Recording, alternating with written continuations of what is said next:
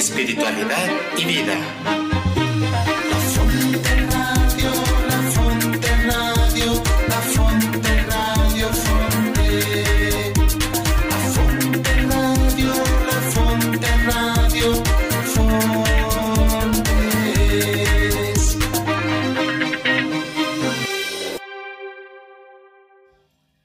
Bienvenido a Carmelitas con Tenis, un espacio donde compartimos nuestro caminar como amigos fuertes de Dios. Juntos andemos, Señor, con corazón puro.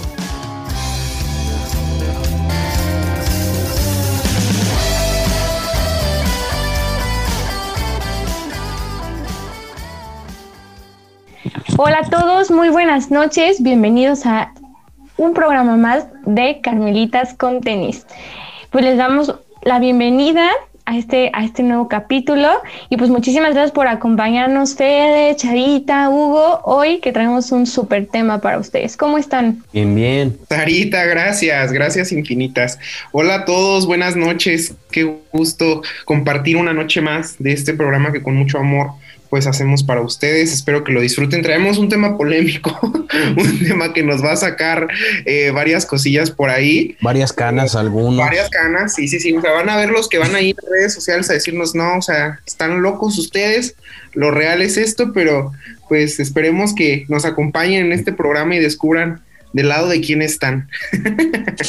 buenas noches a todos. Pues buenas noches, bienvenidos, bienvenidas a este programa. Es un placer poder compartir con ustedes. Yo me quedé como muy picado del programa pasado, muy feliz.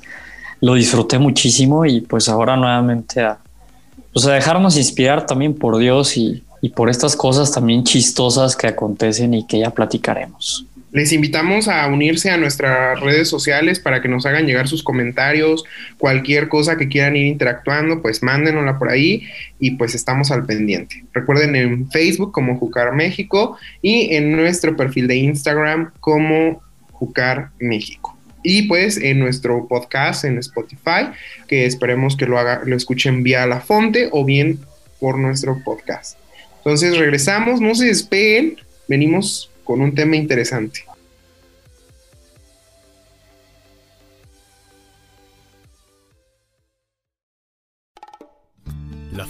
Radio, emanando espiritualidad y vida, para aprender a vivir y ser mejor en la vida desde la espiritualidad carmelitana, siendo amigos fuertes de Dios por medio de la oración y meditación de la palabra del Señor. Lectura del Evangelio según San Lucas. Cuando llegó el día fijado por la ley de Moisés para la purificación, llevaron al niño a Jerusalén para presentarlo al Señor, como está escrito en la ley. Todo varón primogénito será consagrado al Señor. También debían ofrecer en sacrificio un par de tórtolas o de pichones de paloma, como ordena la ley del Señor.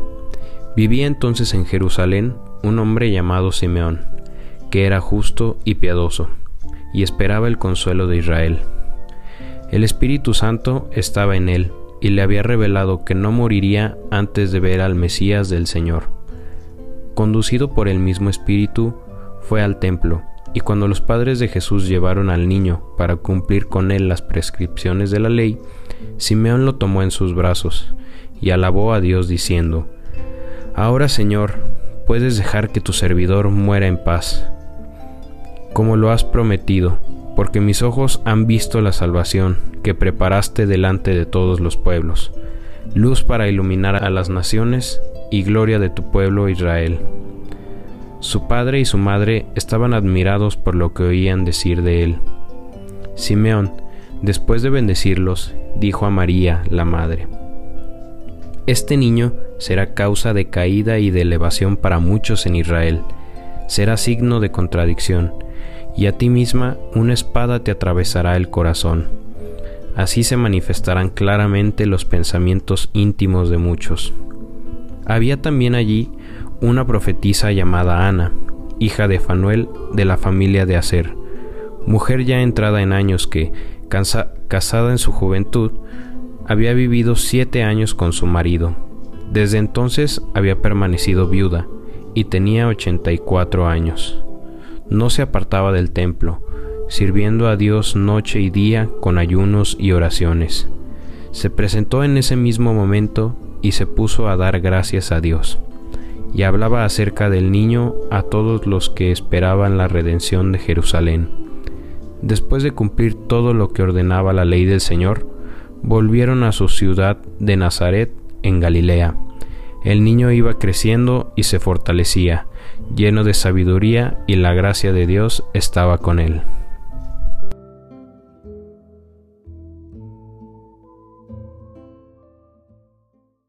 Y estamos de regreso amigos.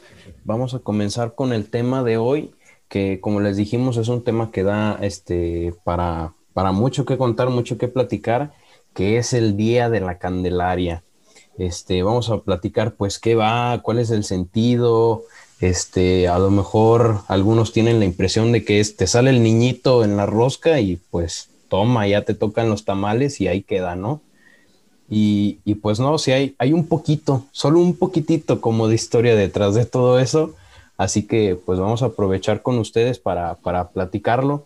Aquí tenemos este, a dos eh, doctores de la iglesia, a dos letrados en el tema, que son este, que son Fede y, Chavita, y pues nos van a ayudar, ¿no? A entender un poquito más de, de, qué va el Día de la Candelaria.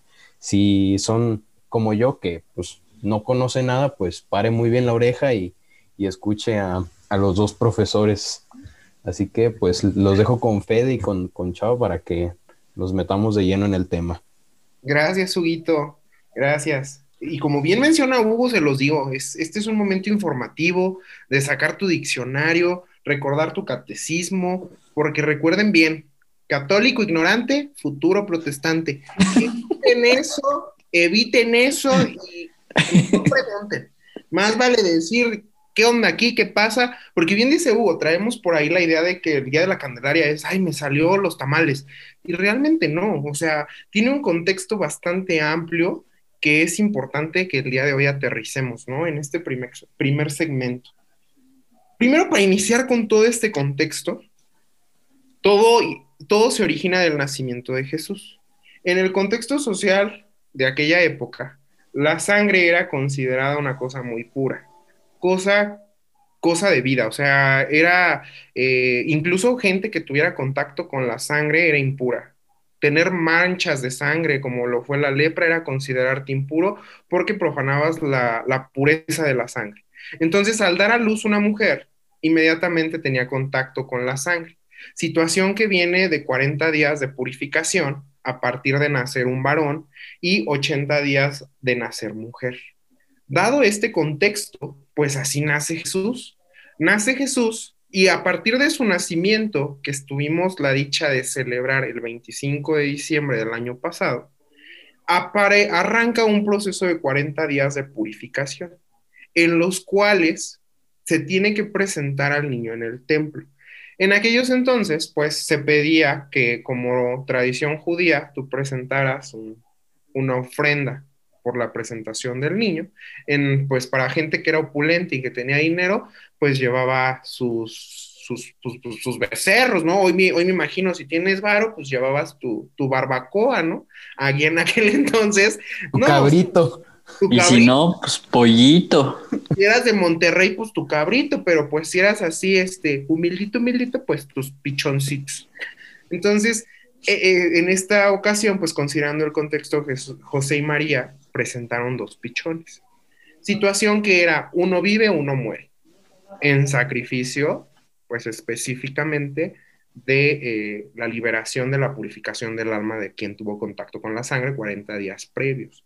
Considerando todo este averbio cultural, ya entendemos por qué se origina la presentación del niño en el templo y ahí tiene, tiene lugar un momento que pues es simbólico y que nos va a dar una apertura al nombre del Día de la Candelaria que Chavita nos va a explicar con respecto a la anunciación de Dios como la luz del mundo. Entonces, Chavita, instruyenos. Sí, esto, pues bueno, después de estos días de, purificación, que era también como el proceso en, pues el tema de la sangre, es que el tema de la sangre para los judíos era también un tema de higiene. La sangre significaba de alguna manera, aunque era vida, pues representaba también enfermedad, por ejemplo, el periodo de las mujeres, o sea, era un tiempo en el que ellas también estaban apartadas, las enfermedades que conllevaban algún tipo de sangre. Entonces, si era la sangre es el líquido vital, es la fuerza, pero también, pues eso lo digna de Dios. Entonces, era como, como este sentido de, pues no puedo tocarla. Eso, por un lado, que ahorita lo que decía Fede, y lo otro, pues era la presentación, o sea, se presentaba comúnmente al varón y primogénito en este caso como Jesús era también un signo de ofrenda a Dios, o sea, se le ofrecía al primer hijo como se ofreció a Isaac en el contexto de Abraham, etcétera. O sea, todo esto tiene como tradiciones judías súper antiguas. Y es algo que se viene haciendo hasta la fecha. Ahora se hace comúnmente la presentación de los tres años y vienen las niñas y los niños y se hace como pues una celebración en las iglesias, una fiesta y demás. Pues la fiesta a veces es más para el adulto, pero pues los niños ahí vienen también vestidos muy monos.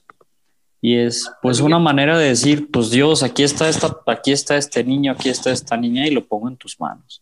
Y eso se me hace como muy bello de las presentaciones desde el tiempo de Jesús hasta ahora. Eso por un lado. Y lo otro, porque el tema de la luz? Recordemos que, que la Epifanía que es la fiesta de los reyes, es pues, Dios que se manifiesta y la manifestación tiene como un acontecimiento luminoso.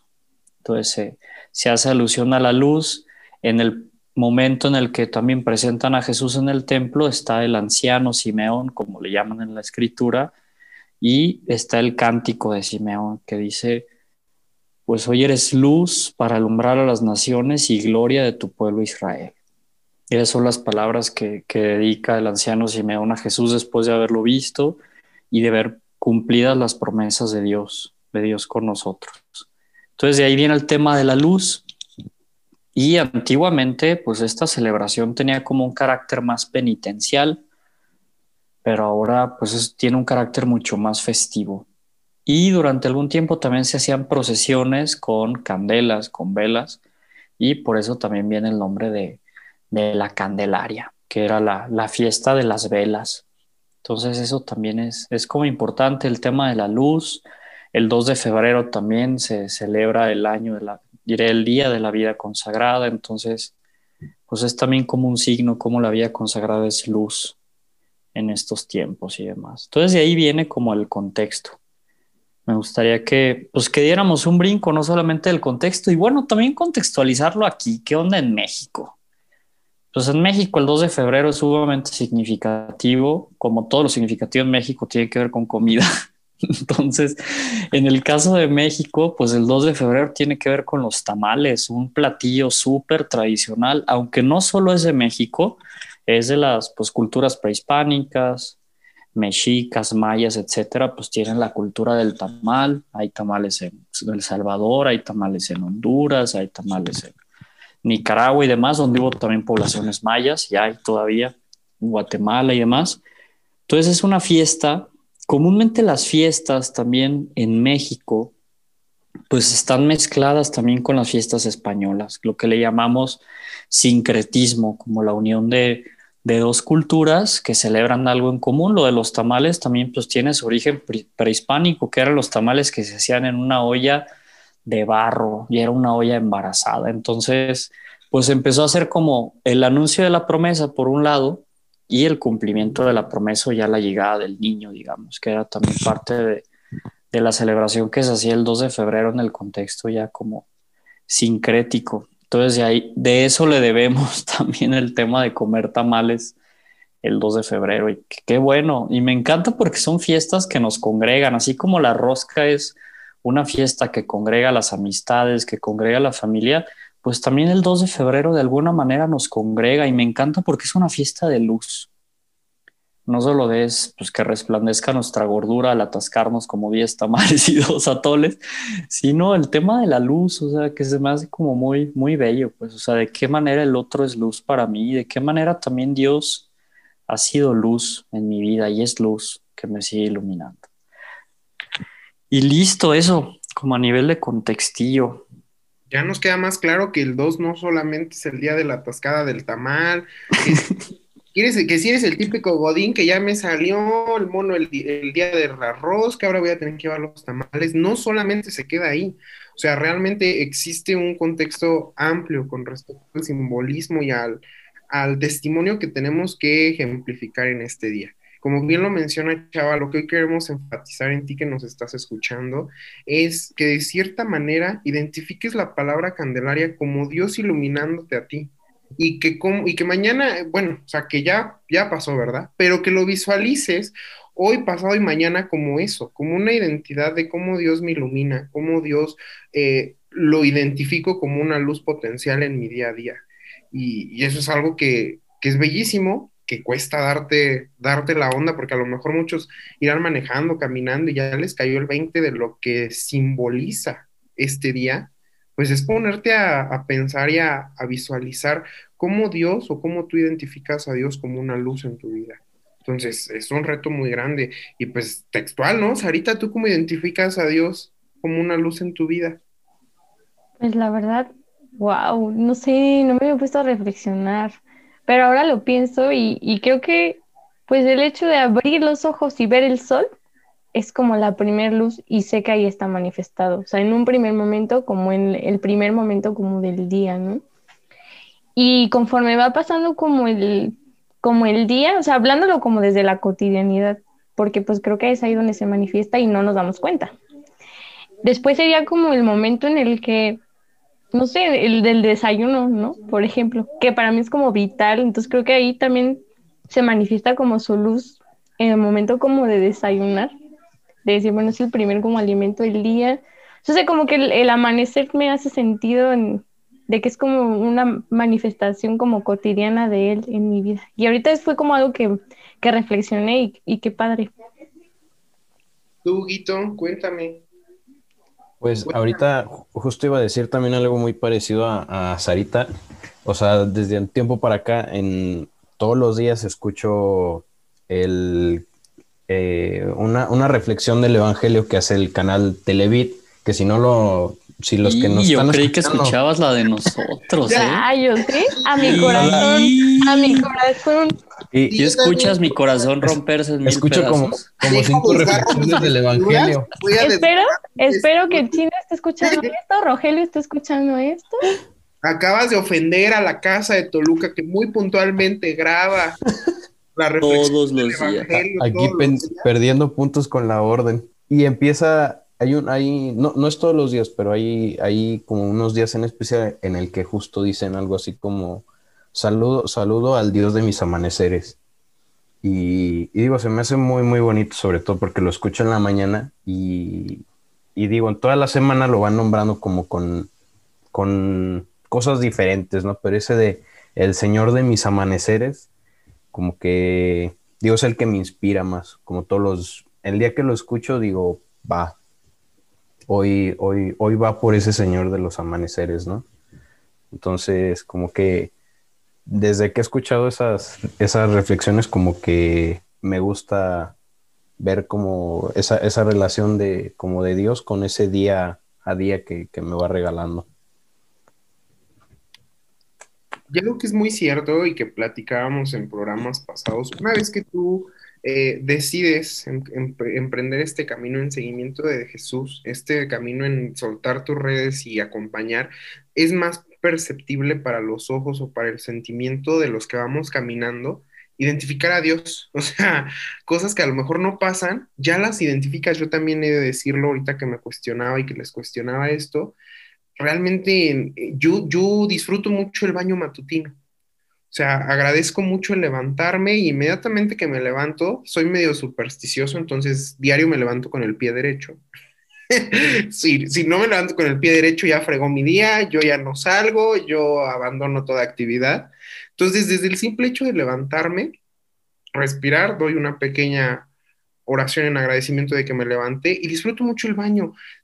Y son cosas tan mínimas, pero es un acompañamiento que siento, o sea, es una presencia que, que me inunda y digo, oye, qué chido. Y ya salgo con una pila, ya obviamente pues llega uno a su trabajo y se le baja bien cañón, ¿verdad?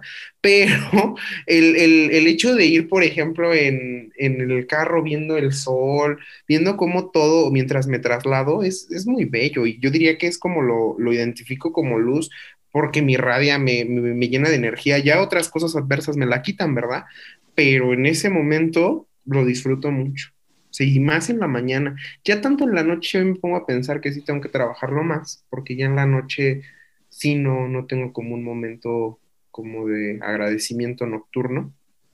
Lo vivo más en la mañana. O sea, yo diría que desde mi experiencia lo, lo palparía más en la mañana que en la noche.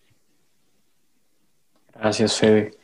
Para mí el tema de, pues, de la luz, no sé, o sea, es, es algo súper presente en, digamos, en la religión, en la experiencia de la Eucaristía y demás, siempre hay un cirio prendido, el cirio pascual, el tema de, pues, el sol que nace de lo alto. Las, las iglesias, incluso las antiguas, comúnmente están orientadas que se vea como el amanecer hacia el atardecer la parte de atrás. O sea, era como que de la salida del sol hasta su caso, alabados el nombre del Señor, y también tenía como un sentido religioso de la orientación de las iglesias. Eso también se me hacía padre pero no sé, o sea, en mi vida, pues yo, hay algo que, que se me hace muy bonito y es algo muy físico, que es el, lo que veo más luminoso de las personas son los ojos.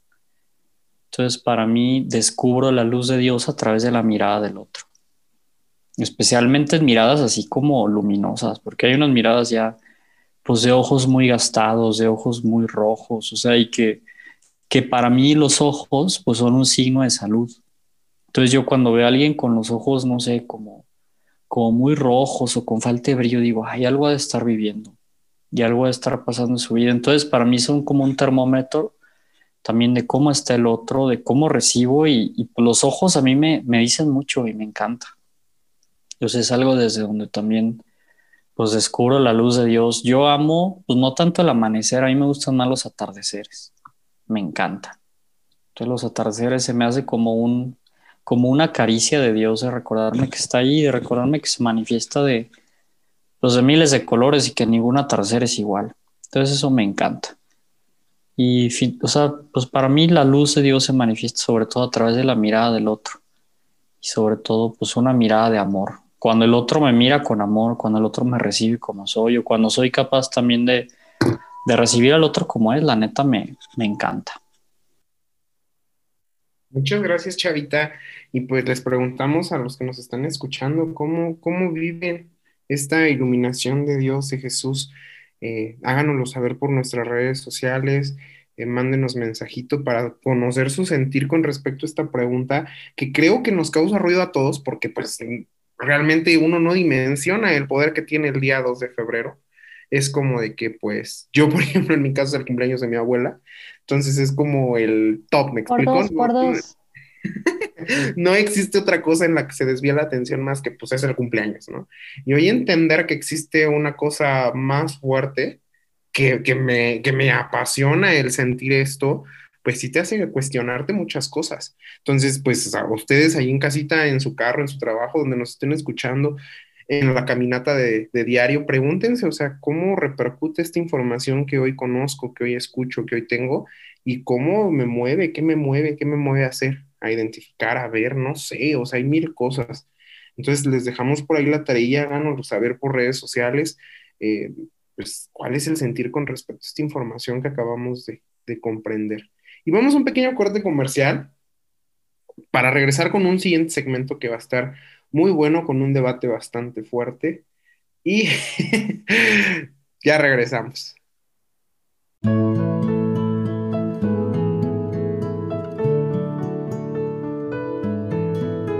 Transmitimos la alegría y el amor de Jesús en todos los corazones. En Amigos del Amigo al Aire. Escúchanos todos los sábados a la una de la tarde, tiempo del centro de México. Todo por Jesús. A través de La Fonte Radio. Todo por Jesús. Todo por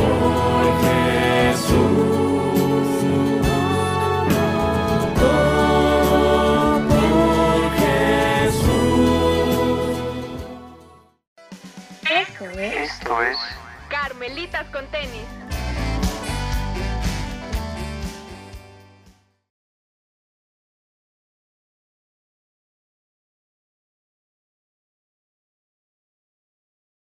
Y estamos de regreso aquí en la Fonte Radio Carmelitas con tenis.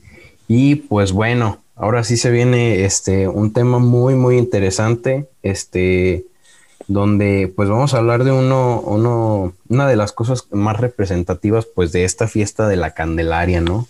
Que es este la imagen del Niño Dios y, y pues bueno, vamos a hablar de del el, el uso de, de, la imagen, o no sé cómo decirlo, de que se le ha ido dando al, al niño y, y, pues vamos a dejar var, este, varias cosas claras. Eso sí les digo, o sea, aquí... Este, Te van a romper varias ideologías. Ajá, aquí vamos a hablar claro, sin pelos en la lengua. Y pues bueno, antes de empezar, este, pues queremos mandarle un saludo muy especial a, a todos aquellos que, que nos escuchan, este, pues de Ecuador, del Salvador, Nicaragua, de Centroamérica, y si hay alguien por ahí de otro lado, pues este, bienvenido a, a este espacio, que, que, sea un espacio que te nutra, que te forme y, y, seguro de aquí, seguro sales con una lección o con un coraje o con una risa con, o con las tres juntas, pero pues sales con algo. Entonces, pues bueno, vamos a hablar de, del niño Dios y, y pues nos pusimos a investigar, ¿no? teníamos ahí varias dudas, varias creencias, algunos de nosotros. Y pues, este, pues con, con este tiempo sabemos que este, en muchos lugares del país eh, se hace como la costumbre de, de, vestir al niño Dios, ¿no? Entonces, pues queremos dejar claro que pues al niño Dios uno no lo viste pues ni de Goku, ni, ni de Superman, ni de... Eh, el niño Cuauhtémoc Blanco. Ah. De, de, las poderosísimas águilas del América. Ni del, ni del niño futbolista, este, de nada de eso. O sea, la, la onda va, va, por otro lado. Si por ahí tienen a su, a su niño Cruz Azul, su niño Chivas, pues es momento de, de ir cambiando. de arrepentirse y de creer en el Evangelio. Entonces, pues bueno, vamos a hablar eh, de este tema, de, de, cuáles son, les vamos a dar unas opciones, unas recomendaciones de cómo vivir mejor esta devoción.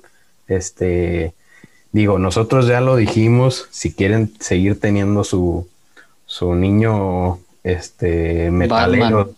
niño Batman, pues bueno, nosotros ya les dijimos. Y pues bueno. Ahí está. Ya, ya ¿Quiénes, cada... somos, ¿Quiénes somos nosotros para juzgar? ¿Quién es que por eso estamos así, desde el niño pasito perrón, todo se ha ido al traste. Ya. Te reí. COVID bien merecido. Te estás riendo. Yo me reí, yo me reí, me sigue dando risa y por eso estoy así. Recuerda que por eso estás en tu casa más de ocho meses encerrado, por eso. Porque, o sea, hoy vamos a platicar del tema de decir ya, ok, ya fue la presentación, ya entendí que es el simbolismo de la Candelaria, ya le dio un valor en mi vida, pero ahora la pregunta es, porque he visto al niño. El niño lo llevaron vestido del niño de las palomas, el niño iba vestido del niño doctor. O sea, hay preguntas que por ahí resuenan, ¿no?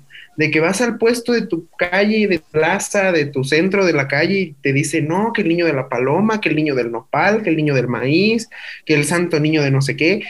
Aquí realmente importante.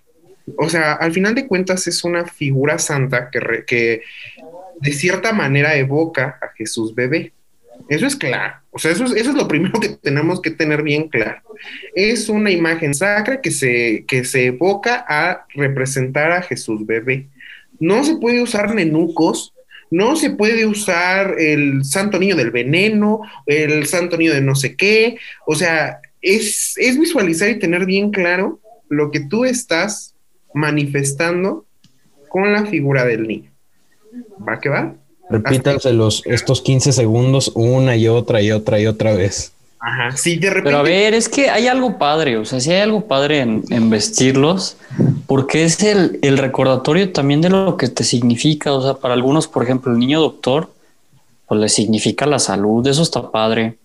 O sea, el, el corazón, o sea, el niño como corazón de Jesús, pues también es como el recordatorio de, pues, de la experiencia del amor y de que lo que nos ofrece su corazón. O sea, yo creo que dentro de la manera de vestirlo, pues están estas, digamos, devociones o advocaciones o maneras también que nos reflejan, pues, un sentido de Jesús. Lo que sí saca de onda, y ahí sí es donde creo que está el punto de ustedes, es pues un no, no es un niño Batman, aunque diga, no, es que a mí me salvó como a Batman, porque no sé qué, o sea, podría sacar un rollo y justificarlo, pero pues tampoco, pues, o sea, es de qué manera también pues nos recuerda como, como la experiencia de Jesús en nuestra vida y creo que es ahí por donde hay que apostarle, que hay unos muy tremendos, o sea, ciertamente hay de personajes que a mí me significan, ¿no? Batman pues marcó mi infancia, Goku de Dragon Ball, pues también marcó mi infancia.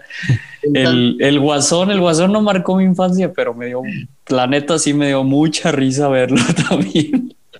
Vestido y pintado de Guasón, o sea, lo que me da risa es el ingenio mexicano, eso es lo que no, no puedo superar. Y pues el último, el último hallazgo, el último así, pues el niño Dios vestido o pintado y todo como de Grogu, ¿no? Del bebé Yoda. Entonces, pues hay como... que desde ahí Y tú en esta partida de rosca, sacaste un baby Yoda de la rosca, amiguitos. Mal, mal. No puedes venir a quejarte de que ahora exista un baby Yoda Jesús. No puedes decir que Coherencia, coherencia. Oye, pero es que parece como Pícoro Daimaku. ¿Se acuerdan de Pícoro? de Dragon Ball. La cultura Oye, no, de veras que pobre, o sea, pobre, pobre.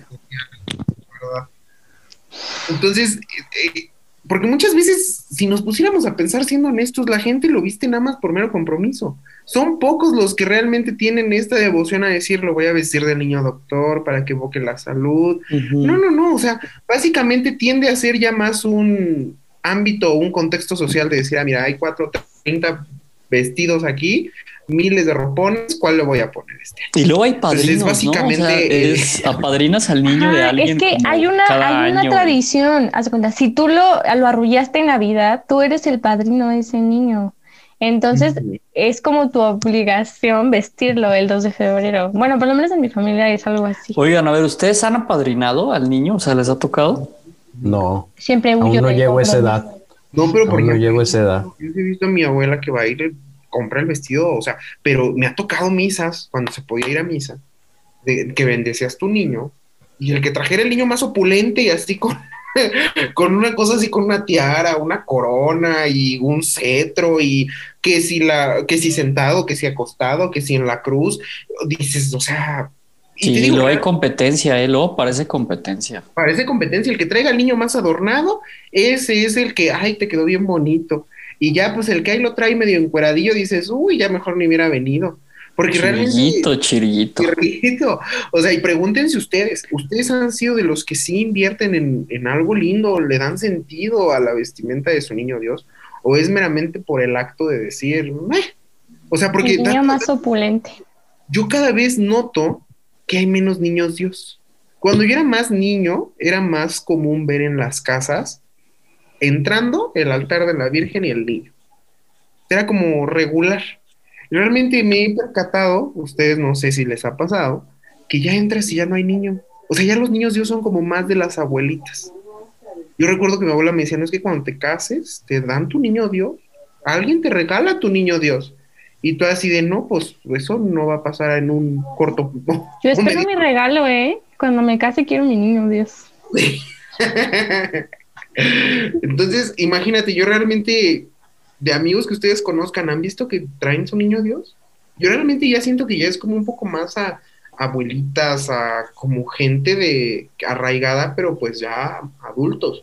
Realmente la juventud yo no he visto que sea como que pongan mis amigos en Facebook, oye, ¿de qué van a vestir a su niño Dios?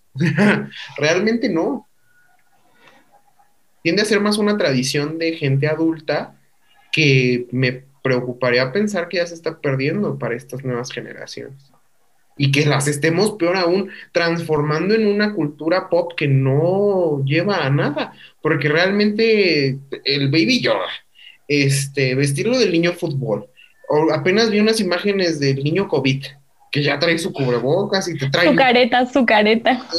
O sea, dices, realmente ya no es un simbolismo meramente espiritual, ya es una cultura pop de, ay, pues mira, el mío viene de del santo niño Lady Gaga. Pues no, o sea, realmente ya no. ¿Y cuántos aún más hay infinidad de trajes? Créanme que sí he visto distintas variantes. Dentro de lo poco que investigamos, para, para que los que nos están escuchando, eh, identificamos que para vestir al niño lo correcto es con representaciones de Jesús. Porque repito, la idea genérica es, es Jesús de bebé. Entonces, Jesús de bebé, ¿cómo lo puedes vestir? La vocación al niño de las palomas, ¿no? Que dicen, ah, es que niño de las palomas, referenciado a la muerte de los pichones, que ya lo hablamos en el segmento anterior. Eh, pero siempre recalcando que es Jesús. Algo importante que yo veía en el video previo al que me instruí, porque no crean que leí y hice grandes, grandes anotaciones, decía que decía realmente que no podemos vestirlo del santo niño ángel, porque Dios es más, o sea, Dios es superior a un ángel. No podemos vestirlo del santo niño de las huertas o el santo de San Judas Tadeo, porque Jesús es más arriba que un santo. Entonces no podemos vestir al niño de San Judas Tadeo, del santo niño de Atocha, de varias vertientes, porque Él está superior a. Entonces, por ahí tenemos una idea lógica de cómo podemos nosotros como creyentes o fieles hacer lo correcto en esta tradición, entendiendo que es una tradición en seguimiento a la imagen de Jesús, no por la cultura pop de, ay, está de moda ahorita el Baby Yoda, pues del Baby Yoda, está de moda el guasón, del guasón. En unos años estará de moda, no sé, o sea, el niño koala y ya, viste lo del niño koala, ¿no? O sea, y realmente entender cuál es la fuente de nuestra fe y qué es lo que estamos manifestando bajo esa actividad. Digo, yo ya no lo noto mucho en las familias, no sé si ustedes...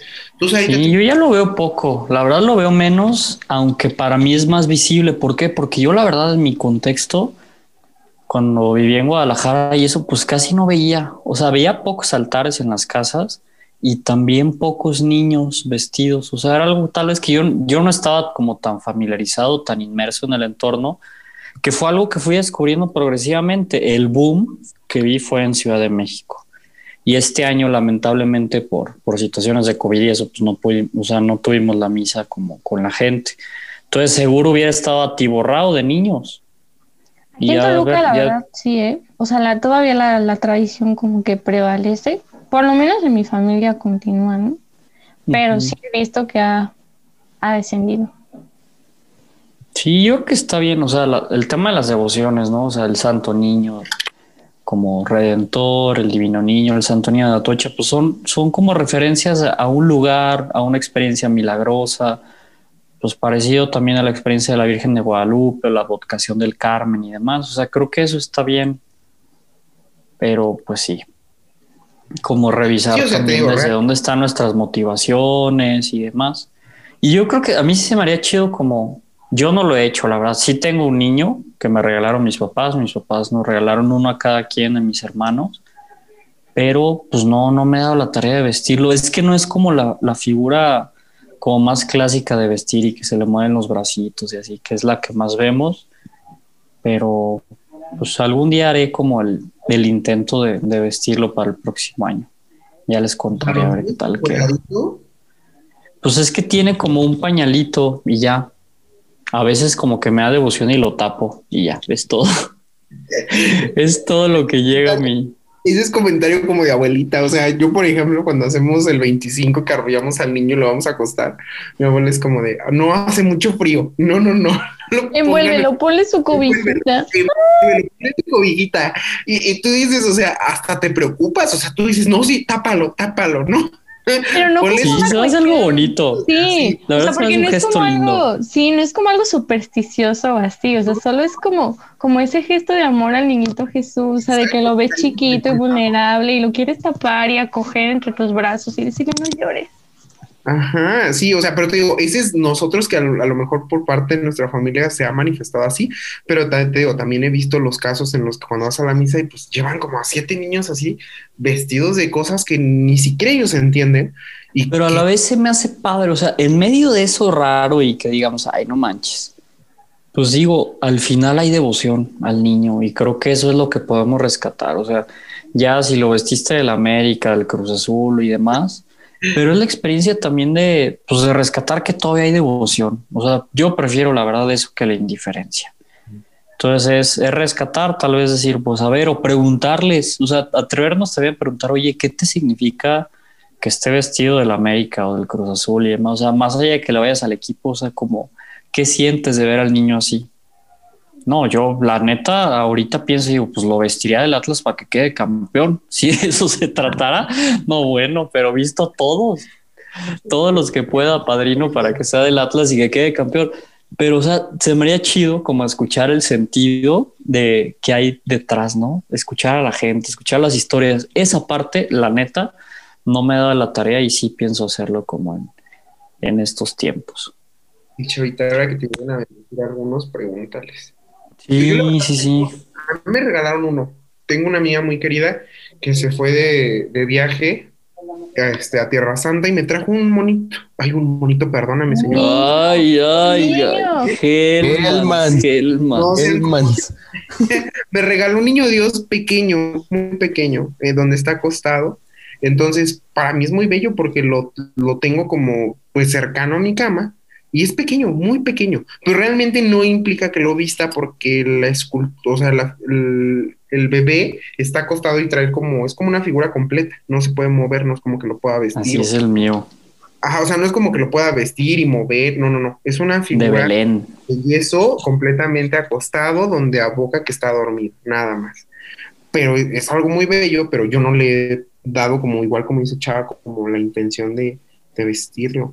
Incluso hay gente que el niño, ustedes que nos están escuchando, menciónanos ahí en redes sociales, si realmente es, los niños que salen en la rosca, creo que también los, los visten. No, ya. no sé, no sé, ese, dato no te lo tengo. Confírmenlo por ahí por redes, pero creo que sí, o sea, en algunas, en algunas comunidades, ciudades, sale el niño de la rosca y lo tienes que presentar. Tengo porque yo textual cada dos, cuando se permitía, pues era llevar a tus niños a No, y tú de 10 roscas que te echaste. Sí. Entre la rosca del trabajo. Un ejército tendrías de niños. Oigan, a ver, la neta, ustedes, o sea, pues Dios se ha revestido de nuestra humanidad, Dios se ha hecho humano y ha asumido nuestra condición. Ustedes como, como de qué se revestirían o revestirían de Dios? O sea, ¿cuál sería como como aquella cualidad, aquel gesto, aquel, no sé, actitud y demás que se revestirían de Dios. Cuéntenme. Cuéntanos, Ubito. Has hablado un poquito. y echarme la bola a mí. Todos así de pensándolo. Me vieron débil y dijeron, órale, va. Eres el rival más débil, Huguito. El rival más débil, Huguito. Yo creo que de, de valor. Si pudiera lo me, vestiría con un saco, una sotana, un de, de valor. es lo que así de pensándola en caliente. Eso. Yo tal vez, Chavita, considerando, me gustaría mucho de vulnerabilidad, o sea, me cuesta como mostrarme débil al otro, me cuesta el pedir ayuda, me cuesta como el decir si estoy mal, necesito que me ayudes. Entonces, como esa parte de, de aceptar mi vulnerabilidad y mis alcances, saber que muchas de las cosas no las voy a poder lograr por más que yo lo, lo, lo desee, lo ponga. O sea, es como identificar que también requiero ayuda. Muchas veces nos toca como ser el que sirve y no el que y no el que recibe, me explico. Entonces estoy muy acostumbrado a eso, a ser yo la persona que da, que mueve, que esto, y me cuesta el, hasta incluso aceptar algún gesto hacia mi persona, me cuesta mucho y, visualizando la imagen de mi niño que les digo que me regalaron, esa parte de fragilidad de ser muy pequeño, de identificarme vulnerable ante la vida, o sea, ante las cosas que me pasen. Yo creo que eso sería algo que pediría a Dios que en este año me ayude a revestirme de eso, a trabajar como un poco en el tema de, de mi pequeñez y de mi vulnerabilidad con el otro. O sea, poderme permitirme ver así como él, o sea, pequeño. Yo creo que es algo que hasta el simple hecho de quitarme la playera me cuesta, porque no me gusta la sensación de, de verme expuesto ante la gente. Entonces, yo creo que pediría eso a Dios en este año, me lo concede y me ayude a trabajarlo. Gracias, Fede. Gracias, Fede. Yo, yo creo que le pediría que me revista de humildad. creo que es como una virtud que me he dado cuenta que me falta mucho trabajar. O sea, pues sí, de reconocerme como pues más abajito. O sea, de repente como que me quieren dar esos aires como de grandeza y que puedo todo y me puedo comer al mundo y, y no. Soy pequeña como ese niño y necesito como que bajarme a esa pequeñez de sí, me cuesta reconocerlo, pero es la realidad. Yo la neta también, o sea, creo que sí me, me revestiría de dignidad. El fin de semana pasado tuve el, el, intensivo con los del diplomado de acá y no manches, se me movió muchísimo el tema del ego. O sea, y, la necesidad ahorita de, pues de la humildad en mi vida, de reconocer mi verdad y reconocer mi fragilidad y reconocer que, que en medio de eso pues se manifiesta Dios, o sea, que no necesito ponerme más cosas, que Él acepta mi desnudez y mi fragilidad y está bien. Pues yo, yo lo vería como por ahí, que sí me cuesta, o sea, la neta, y decirlo ahorita así con micro abierto, ay.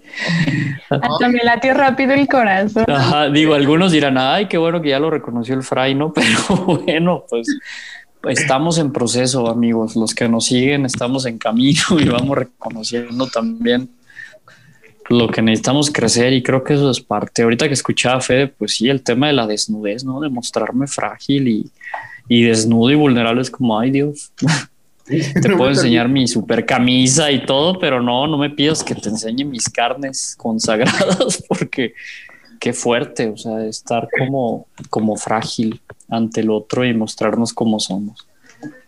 Pero se me hace también algo como muy alusivo a, a lo que celebramos, ¿no? De ahora de la Candelaria, como la fiesta de la luz. Finalmente la luz también de, de Jesús nos revela quiénes somos y que no necesitamos pues creernos más. Finalmente él, él asume lo que somos, Él acepta lo que somos y nos invita a llevar a una humanidad como mucho más chida. Y ese es el reto y la invitación. Ustedes que nos están escuchando, pregúntense de qué les gustaría revestirse de Jesús, a qué, a qué les gustaría ser llamados en este proceso y pues, ¿cómo decirlo? Resignifiquen lo que ya vivieron ayer en el Día de la Candelaria hacia lo que hoy están experimentando con toda esta información que hemos dado, ¿no? Desde las cosas que a lo mejor de, desde mi ignorancia hice mal, ahora cómo las puedo vivir o experimentar de una manera mejor, o también desde el, pues yo lo he cumplido y sabía ya esta información que me han dado, también es válido. Entonces, déjenoslo saber por redes sociales, vamos a un pequeño corte comercial, ya volvemos. Muchas gracias por continuar con nosotros, no se despeguen. La Fonte, Radio, emanando espiritualidad y vida, una fuente de la cual emana la buena noticia para los hombres y mujeres de hoy, desde donde se comparte la espiritualidad carmelitana. No te la puedes perder. Aunque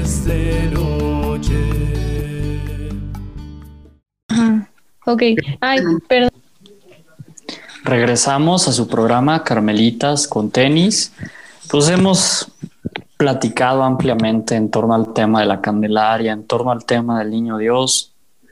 Hemos como pues propuesto dos símbolos fundamentales, Jesús como luz en nuestra vida y también de qué nos revestimos, de Dios, qué virtud y demás. Me encanta en la regla del Carmelo que dice que nos revestimos con las armas de Dios, aludiendo a un, a un texto, digamos, de, de San Pablo y se me hace muy bello no me gusta tanto el contexto bélico de las armas, pero pues, en su contexto valía. Ahora es de qué, pues de qué nos revestimos, de qué actitudes, gestos y demás. Y pues, te invito a que nos compartas también en redes sociales, en la publicación que haya en torno al programa promocional de, de Carmelitas con Tenis, que nos compartas ahí, pues de qué te revistes, cómo es Jesús luz en tu vida y que nos llevemos pues también la tarea de pagar los tamales que les tocan.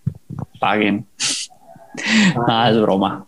No, pobre gente, o sea, hay gente que, que, en las empresas y eso sí les obligan a pagar los tamales, les bajan de la, de la quincena y así, eso no, pues no es muy justo, sino que hagas pues un gesto grato, que seas, digamos, luz para el otro, que seas esa luz de Jesús, que llega a la vida del otro, entonces en algún gesto que puedas, pues manifiéstalo, cómo eres luz para el otro, pues yo sé que esto no es como para publicarlo en redes sociales, ¿no? A veces es pues desde la sencillez, desde nuestro corazón, desde el reconocimiento de, pues de estos gestos que para nosotros son gestos significativos de amor, pues podamos irlo haciendo. Pues muy bien, ha sido un placer estar con ustedes, Fede, Sarita, Hugo, compartiendo este programa y con los que nos escuchan también. Pues háganos saber qué les parecen estos programas, si tienen alguna propuesta de temas y demás, compártanla ahí en, en redes, a través de la página de Facebook de Jucar México o a través del Instagram también Jucar México, pues que nos puedan compartir también sus dudas, inquietudes y qué temas nos proponen. Ahí estamos en contacto. Muchísimas gracias. Que tengan una excelente semana. Y hasta luego. No sé si quieran decir algo, Fede, Sarita, Hugo. Gracias. Nos escuchamos la próxima semana. Espero que hayan comido muchos tamales. Muchas gracias por acompañarnos. Les mando un fuerte abrazo a todos, les agradezco mucho el estar con nosotros en un programa más. Espero que les sea nutrido lo que platicamos aquí y que les sea más nutrido el tamal. Entonces, disfrútenlo, disfrútenlo, empáquenle chido y más si son gratis y ustedes no pagaron nada. Aprovechen. Denle, denle. Denle gusto al gusto. Tengan excelente noche. Un buen día para un guajolo combo. Muy bien. Eso me empacha. mucho. Pero en fin, descansen. Hasta luego. Hasta luego. Buenas noches.